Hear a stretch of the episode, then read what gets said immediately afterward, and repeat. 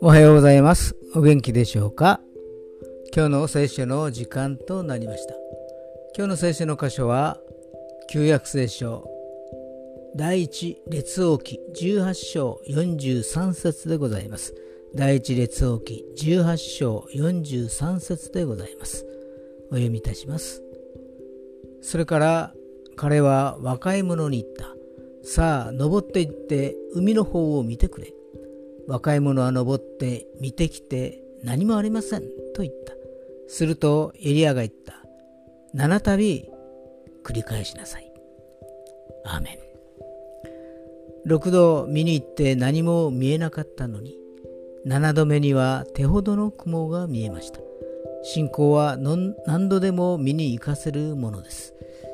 待ち望みの希望を信仰は与えますが何も見えない感じない聞こえない時が多々あるし長い期間そういう状況が続く場合があります。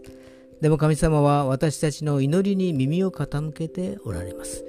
良き神様に期待しましょう。今日も希望を待ち望むことができますように。